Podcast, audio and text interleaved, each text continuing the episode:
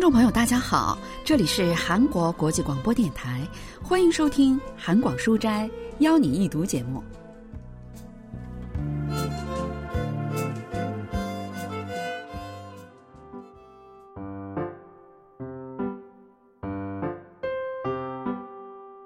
从首尔坐两个小时的公交车可以到达的地方，有一所孤儿院，春植就是在那里长大的。六二五战争的时候，春植失去了父母，变得无家可归，他不得不辗转于济州岛和釜山的孤儿院，最后又来到了首尔。当然，最初是迫不得已才来了这所孤儿院，期间还有几次逃出去又被找回来。在外面混的日子里，春植乞讨过，还做过小偷。但是现在，春植觉得这个孤儿院跟以前待过的其他地方有点不一样，开始喜欢这里了。倒不是因为这儿吃的东西多，衣服也比较好，当然这些也比其他孤儿院要好得多。首先，这里有一百多个孩子一起吃住；第二，几个孩子组成一个小组，同住在一个房间里，在这里每个人都有自己的东西。大家都很爱惜，而且使用的时候都很注意清洁。第三，孤儿们跟附近的孩子们上的是同样的学校。第四，这里有位老奶奶，她像爸爸妈妈一样对待孩子们，特别慈祥。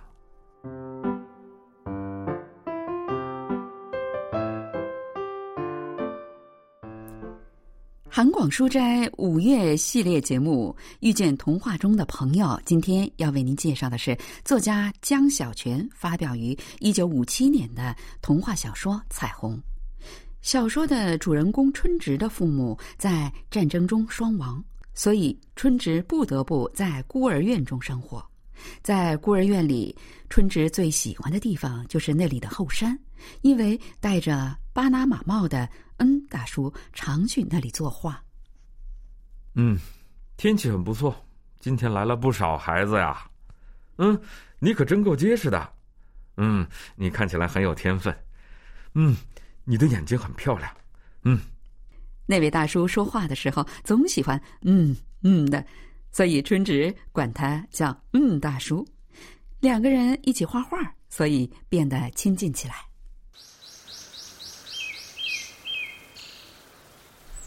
春植啊，今天咱们也各自画一幅画，怎么样？嗯，大叔送了一些画纸和画画用的粗铅笔给春植。刚开始的时候，大叔画的都是些很复杂的画，但最近不知道是不是受了春植的影响，总是画一些很简单的画，看起来像小孩子画的一样。大叔，你别总是学我，教教我画画的技巧吧。嗯。让我教你画画吗？绝对不行。嗯，再说了，画画可不是别人教你就可以的，得随心所欲的画。画着画着，不知不觉就有进步了。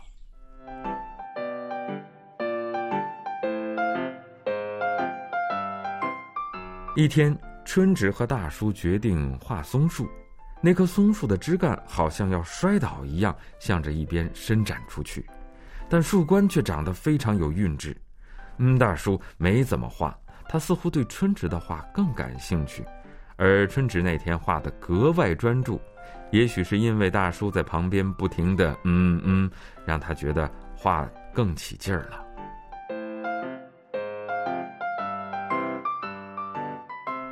春植和嗯大叔在一起画画的过程中建立起了友谊。文学评论家全少英介绍说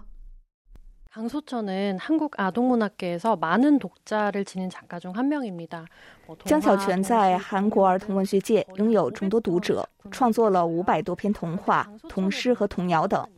而江小泉的文学之所以珍贵是因为他的作品抚慰了经历过六二五战争这一悲剧的孩子们的心灵。江小泉的故乡在北韩，韩战期间冒着生命危险来到了韩国，因此比任何人都能深刻的体会到战争带来的痛苦。他从自己的悲伤出发，为了给孩子们带来治愈，创作了很多像彩虹一样的作品。小说中的春植失去了父母，无家可归，只能辗转于不同的孤儿院里，因此总是处于不安之中。这也使得幼小的春植很难在什么地方扎根。春植的形象让人们联想到同样在战争中失去家人和安定生活的作者，而从给予春植温暖呵护的恩大叔身上，也能看到作家自己的影子。有一天，恩大叔没有来后山。大叔的家在哪儿啊？为什么今天没有来呢？是病了，还是出门了？也许是突然有什么事儿吧。那天晚上，在日记里写下了大叔没来的事情。他躺在床上想要睡觉，却翻来覆去怎么也睡不着。这时，嗯，大叔突然来到了孤儿院。大叔，出什么事儿了吗？都这么晚了。嗯，我去了一趟，回来晚了。啊，本来是能在白天回来的，可是半路上车出了问题。啊，是这样啊。我在后山上想着，不知道您什么时候来，一直等到太阳下山呢。啊，我就猜会这样，所以过来看看你。那从明天起，您还是会每天都来吧？当然了，嗯嗯，你快睡吧，大叔。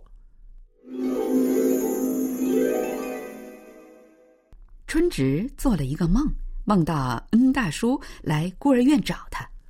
大叔是去哪儿旅行了吗？会不会是出车祸了？第二天，春植去上学，但在课堂上却一个字也听不进去。一放学，他就跑着去了后山，但仍然没有见到恩大叔。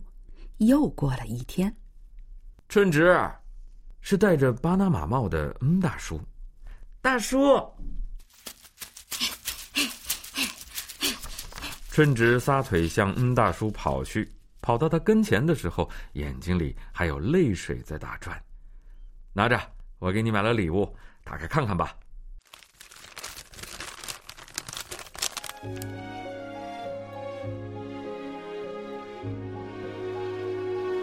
是蜡笔、颜料和毛笔，五颜六色的蜡笔排成一排，就好像是天上的彩虹一样美丽。我前天去了首尔。有朋友让我过去一趟，嗯，本来打算当天就回来的，这个那个朋友见了一圈，结果花了两天的时间。春植这才打开了话匣子：“大叔，我梦到您了，梦到您晚上来孤儿院找我。”春植啊，嗯，你等我了吗？是的。这时大叔才明白为什么春植会眼泪汪汪的。大叔，我会用这个好好画画的。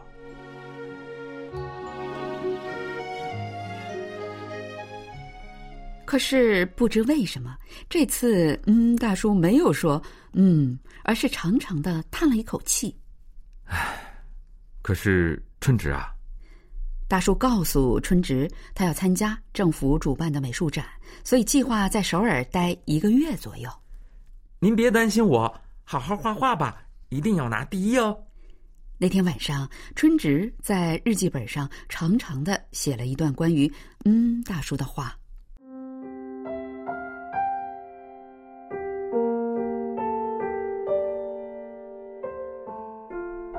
如果嗯，大叔是我的爸爸或者哥哥，该多好啊！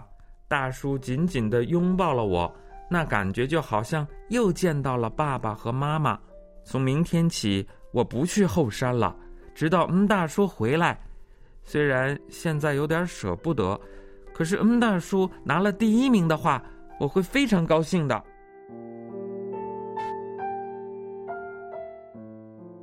对春植来说。恩大叔是一位非常特别的朋友。大叔去了首尔以后，春植生了病，没能去上学。几天后，他病好了，可以去学校了。不过，他却不想画画，也不想去没有大叔的后山。可是有一天，他想到大叔正在非常努力的作画，就不由得拿起了画笔，开始画大叔的脸。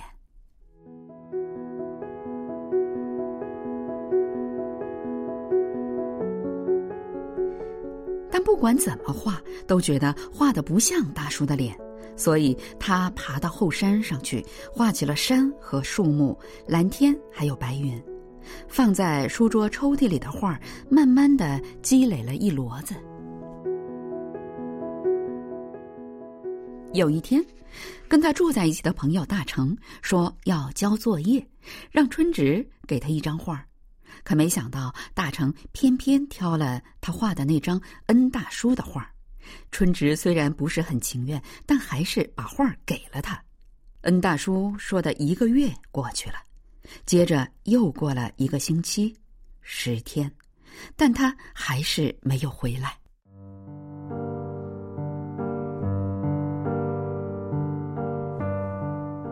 一天，在早会时间，校长拿着一张巨大的奖状和一大包奖品走进教室。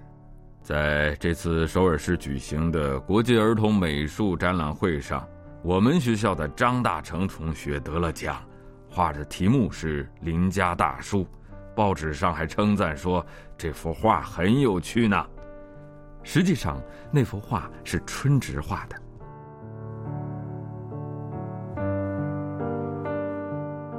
大成得奖的那天，春植很不开心。如果恩大叔在的话，他一定会毫不在意。但现在大叔不在，本来心情就不好，自己画的大叔也成了别人的，心里更是很气愤。春植在日记本上只写了一句话：“关于今天的事情，什么也不想写。”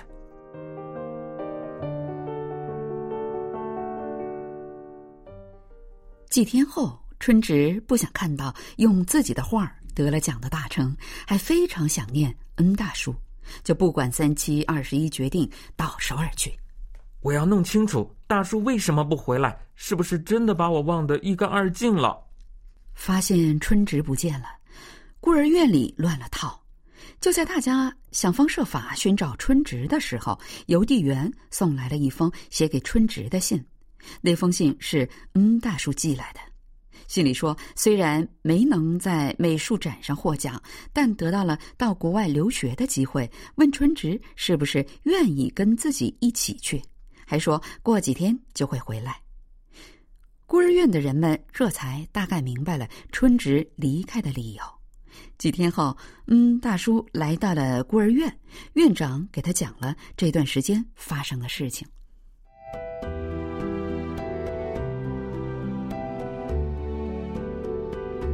跑腿的小姑娘拿着报纸进来了，恩大叔随手翻了一下，结果大吃一惊。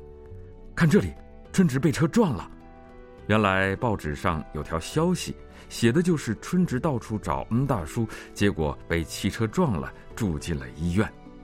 院长先生，我现在马上去首尔，去医院看看春植。恩大叔急急忙忙起身要走，院长也跟着站了起来。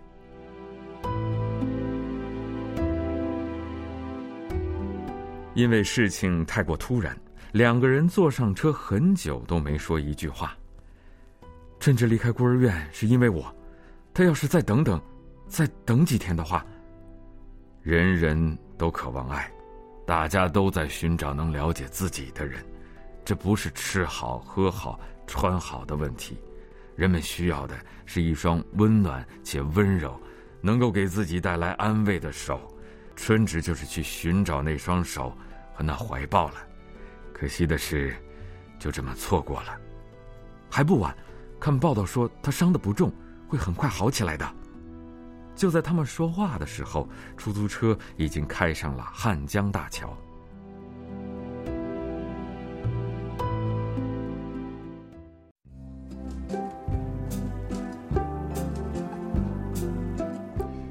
朋友，今天的韩广书斋邀你一读节目当中，为您介绍了五月系列节目《遇见童话中的朋友》中的第二个故事——江小泉的童话小说《彩虹》。今天的节目是由立新跟小南为您主持的，同时韩国国际广播电台一个小时的中国语节目就全部播送完了。感谢您的收听，再会。